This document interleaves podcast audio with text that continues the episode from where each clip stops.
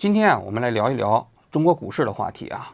昨天，也就是八月二十八号，中国股市经历了一番惊心动魄的过山车般的行情。早盘开盘的时候啊，深沪大盘直接开盘暴涨百分之五，创业板暴涨百分之七。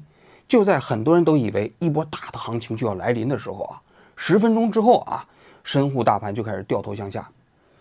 等到下午收盘的时候，深沪大盘啊勉强收涨在百分之一的位置啊，但是在 K 线上收了一个非常长的这样的一个阴线，哎，做过股市投资人都知道，这个大阴线就说明啊，投资者对后市不看好，利用这样一个高开的机会啊，纷纷出逃。昨天的股市为什么开盘会暴涨呢？是因为在八月二十七号，也就是星期天啊，中国财政部出台了一个规定，说中国的印花税啊减半征收。应该说啊，这是体现出来的有关方面对证券市场的呵护啊，就希望活跃市场啊。你想想，八月二十七号是星期天，人家星期天加班出台这样一个规定啊，让大家有一天的时间来准备星期一的时候好好炒股。而且啊，除了财政部这样一个规定啊，中国证监会啊，在同一天也出台了三项另外的配套措施。第一个就是限制股市随便减持，你比如说你一家企业。大股东，你要想减持的话，就规定你过去三年现金分红的比例不得低于净利润的百分之三十。如果你达不到这个标准，不允许减持。第二，IPO 的节奏要进行限制。那意思是什么？发行股要控制了，不能使劲发，要保证市场中间的存量资金。第三个方面，就是对股市的再融资也进行限制。就你长期亏损的企业，还包括那些破发破净的企业，你再融资。你要申请就比较困难了。应该说，这三个配套措施再加上印花税的减持啊，就体现出政策的有关方面希望这个现在的股市啊能够积极向上，增加活跃度。但是呢，市场并没有买账，用这样一种高开低走的方式啊，几乎打了这个政策制定方的一个耳光。那如果我们回顾一下中国证券市场过去啊历次调整印花税啊，应该说效果都不错。在上一次两千零八年的时候，调整是两次啊，一次呢是四月二十四号，我还记得啊，当天大盘呢涨势如虹啊，最后的沪市的指数啊涨了百分之九点二六收盘呢。那同一年的九月十四号又来了一次，那一次呢印花税改成改成了单边征收啊，结果那一天的大盘呢最后报收的时候涨了九点四六，这个场景我至今还记得，当时我也炒股嘛，那当时市场中间是千股涨停。除了那些超级大盘股，比如说中石油啊、中石化呀，还有这个那些银行股啊，就是工商银行啊，其他的股票全部都涨停了，那场景蔚为壮观呐。但是为什么过去出台这样一个印花税，呃调整的措施，市场上立马就会表现出那么强的信心呢？而为什么这一次不仅仅除了有印花税减半的政策，同时还搞了这么多配套的措施？大盘和市场仍然不买账呢，我们今天啊就来聊一聊这个话题吧。在我看来啊，中国最近一段时期的证券市场确实是比较低迷啊。指数大家就不用说了啊，沪市一直在搞三千点保卫战，已经保保卫了十年、十五年了啊。重要的是交易量非常低迷。就在前几天啊，就是这一次的这次这个过山车行情之前，上周你随便找一天，深沪两市的交易量已经萎缩到了每天只有六千多亿。那距离那些峰值啊，它差不多已经萎缩了一半了啊。那证券市场啊，这种低迷的情况，就使得再融资也包括证券市场的功能受到了非常大的影响。所以呢，有关部门可能想通过刺激这样的一个政策啊，希望能够增加市场的活跃度。但在我看来啊，这几项措施啊，属于那种头疼一一头，脚疼一脚的那样一个这样的一个政策啊，没什么用。为什么呢？你想想啊，股市实际上就是一个融资的场所。你限制限制融资，那解决什么问题啊？大家可以看一下啊美国的股市啊，它没有这些条条框框。比如说，你一家亏损的企业，可不可以融资啊？当然可以融资了。你要知道啊，那京东啊、拼多多啊，刚开始上市的时候根本没有盈利啊。那它需要持续的输血，在市场中间融资，才能维持它烧钱呢，建立自己的渠道啊。它有可能烧钱五年、十年。但最终烧钱烧到一定程度之后，这个企业可能就盈利了，当然也有可能烧死啊啊！你比如说很多创新药企，那这些创新药企由于一开始创这个上市的时候啊，它需要大量的钱来开发新药。那在这种情况下，它没钱怎么办？就是在市场融资嘛。所以你看，美国市场上那些创新药企啊，都好多年不盈利，有的五年、十年不盈利，但市场仍然允许它融资。那你如果亏损企业你不让它融资的话，实际上对于这个股市最重要的一个融资功能，你就限制住了。你通过这样的方式来增加市场的活跃度有什么意义呢？所以在我看来，这一次的这个整个的政策措施啊，还是沿袭过去的那围绕这样一个交易活跃度的政策式的方式啊，去试图搞活中国的证券市场。应该说已经南辕北辙了，市场已经不吃这一套了。那么为什么中国的股市啊最近一段时期这么低迷呢？在我看来有两个方面的原因。第一个方面，股市实际上是。经济的晴雨表，大家都知道啊。实际上，准确的来讲，是大家对经济运行信心的晴雨表。但是，你可以看一下，最近在上半年啊，各种各样的统计数据出台之后啊，中国的经济啊出乎意料的糟。你比如说啊，今年一到七月份呢，中国工业企业的利润啊，平均下降百分之十五点五，而这中间呢，国有企业平均下降百分之二十，民营企业平均下降百分之十。那你想想这个跌幅啊，就以我自己的，呃过去的这个经验啊，就看国家统计局的数字啊，若干年之内我没有看到过这么大幅的下跌。而且这里头有一个非常重要的不好的因素是，去年包括前年，大家都可以把经济下行啊归结为疫情，因为疫情嘛，又是封城啊，又是核酸呐，所以经济好像下行，你总要有一个外部原因嘛。但是今年一月到七月啊。中国已经取消了所有疫情防控的措施，但是经济仍然没有起色，那就说明什么？那就说明现在的经济下行，企业的利润断崖式的下跌啊，跟疫情已经没有关系了，是另有原因。那这是第一点啊。第二点，这个房地产市场现在是更是雪上加霜啊！房地产今年的这个投资增长啊，已经下跌了百分之八点五，新开工的这个面积啊，下跌了百分之二十四点五啊。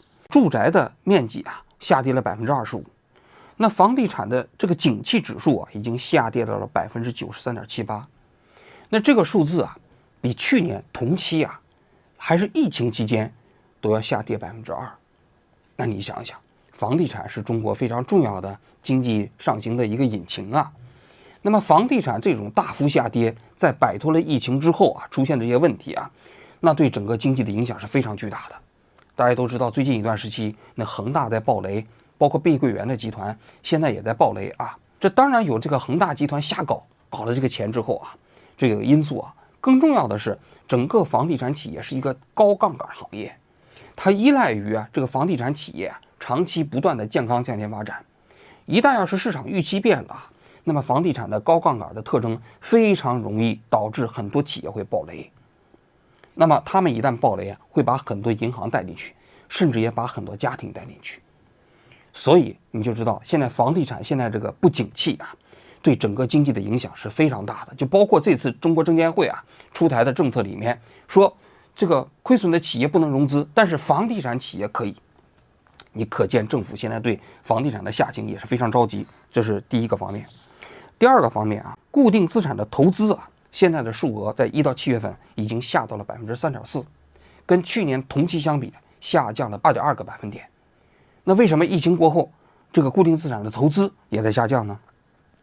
更重要的就是在七月份的时候，这个外资的投资比例啊，到七月份的时候已经降到了四十二点七九亿，同比下降百分之五点四九，这个就更可怕了。这个单月数字啊，也是我看过的这近二十年以来的最低值。因为中国过去一直都被当作世界工厂，也被当作全世界最值得投资的地方，是一个外资竞相涌入的这个场所啊。但是现在呢，外资现在开始不投资中国了。还有一点，这个数据啊，还值得进一步分析，就是这个所谓的四十二点七九亿啊，还这个统计数据里还包括，这第一名是香港，第二名是那个什么维京群岛，第三名是日本。第四名是韩国，第五名是美国啊！大家要知道，香港实际上也是中国的一部分，而那个所谓的维京群岛，大部分都是中国的中资企业在那个地方注册了总部，然后呢，再回到中国进行运营。你比如说中国些这些互联网企业，阿里啊、腾讯呐、拼多多啊、呃今日头条啊，他们的总部全都是在那些维京群岛啊，为了避税嘛。所以实际你可以看到，这个外资萎缩额啊，要远远比这个数据呈现出来的要可怕的多。那么这一切啊，这个数据都说明整个中国经济的下行啊，现在确确实实是一个我们必须面临的问题了啊。而且呢，我们其实刚才说的这个数据里头有两种数据啊，它不仅仅体现实际上经济在下行，更重要的体现的是信心。你比如说外资在中国不投资了，往外撤资了，那实际上它不仅仅是这个经济不行，而是因为他们对中国未来经济发展缺乏信心。你比如说像房地产也是一样的，为什么现在很多人不愿意再继续新开工建设房子了？也是实际上大家对未来的经济发展的预期变差了，认为建好了房子也没人买了，这是非常可怕的啊！就在前几天啊，这个香港有一个人叫刘梦熊，他在新加坡的联合报上发表了一篇文章，这篇文章啊名字叫做《问题在经济，根子在政治》。这篇文章挺有意思的，这个作者也挺有意思的啊，刘梦熊啊。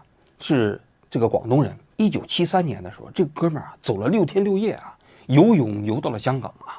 实际上就是当年那个大逃港时代啊，他就自己摸到香港去了。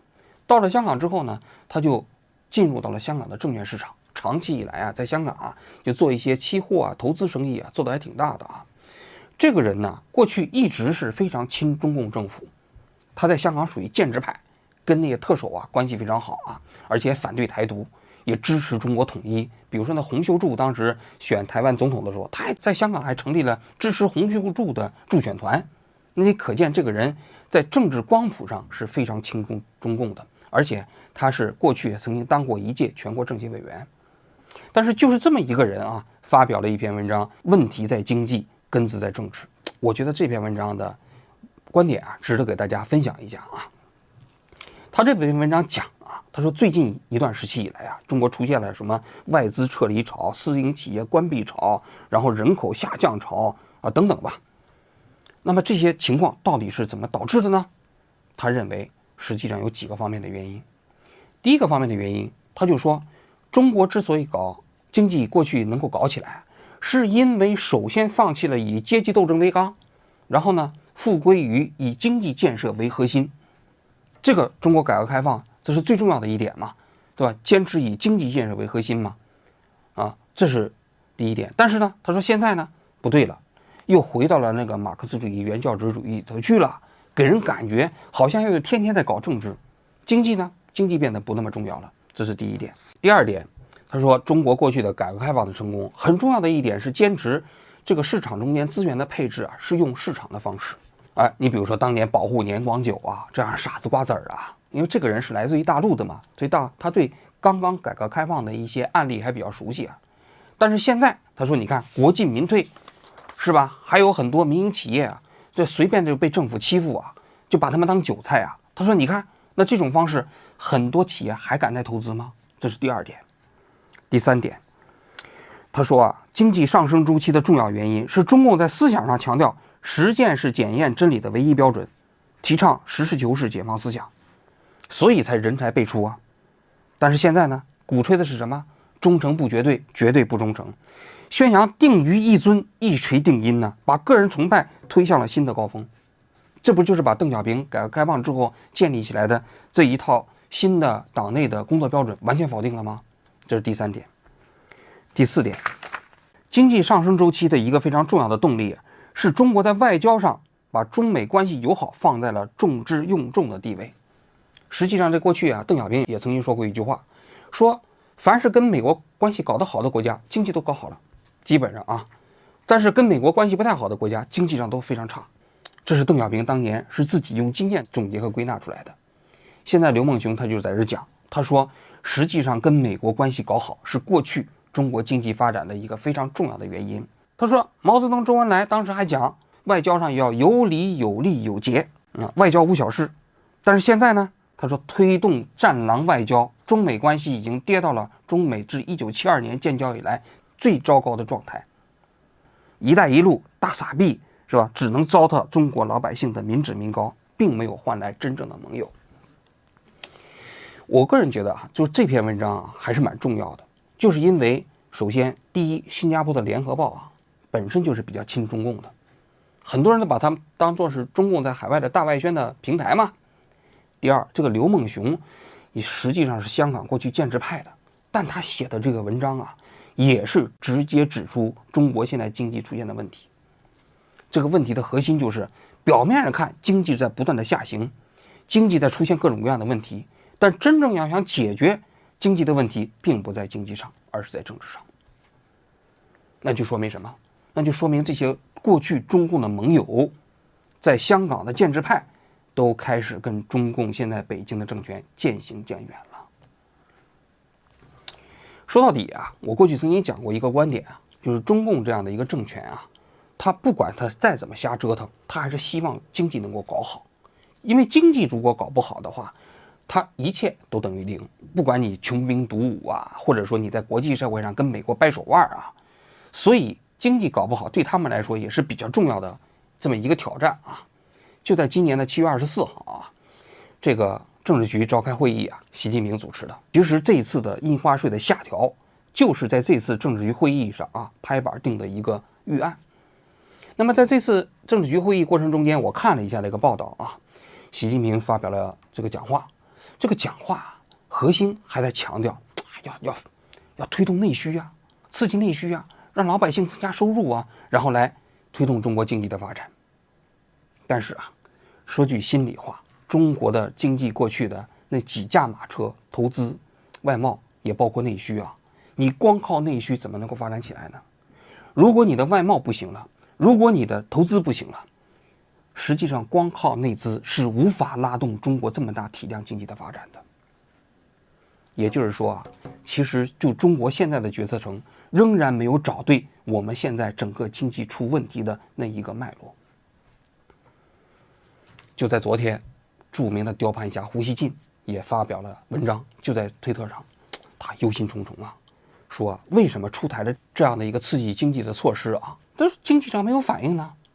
大家都知道，胡锡进最近也在炒股啊，他自己拿了十万块钱冲进了中国的股市啊，我估计可能他也是赔了，是吧？所以他很着急啊。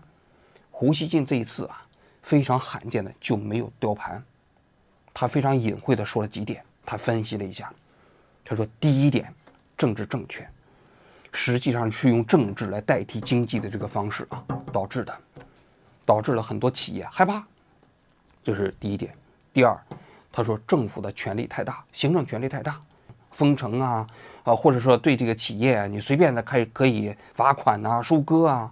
你在疫情期间，你动不动你就限制个人的自由，你动不动你就可以把企业的一个行为直接一纸命令，就让他做这样的事情或者那那样的事情，对吧？第三个方面，这个他说民粹主义盛行。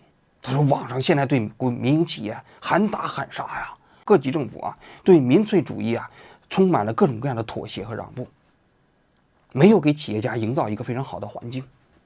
第四个方面，他又说官僚主义。其实我觉得官僚主义不是很重要啊，最重要的这三点，你可以看到了吗？刘梦熊和胡锡进这两个人呢，说的观点基本上是遥相呼应，判断是一致的。只不过刘梦行说的更直接一些，这个胡锡进呢说的更委婉一些。那说明什么？就说明啊，中国经济现在啊。问题在经济，但根子在政治啊，几乎是全全国人民的共识。但可惜呀，我们的决策层啊，还在其实头疼一一头，脚疼一脚，甚至啊，头疼一脚，脚疼一疼一脚疼一头啊。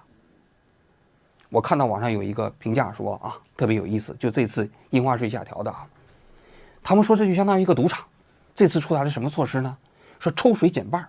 然后呢，庄家呢不让他下场了，然后呢还给你再随便借钱增加融资嘛，然后赢了钱不让你走，啊，那你觉得这种方式能够把赌场的赌徒的信心给搞起来吗？其实啊，我们就说，如果一个股市健康发展的话，所有的股民都可以分享经济带来的成果，也就是企业增这个真正发展带来的成果，那股市啊就不是一个赌场。但是啊，如果经济不发展，这股市啊，就注定是一个赌场。那么，赌场就是一个零和博弈。在这个赌场过程中间，不管你把它的游戏规则啊完善到什么程度啊，最终啊，赌徒如果在这个过程中间一直输，他也会离开这个赌场的。好，我今天就讲到这里，谢谢大家。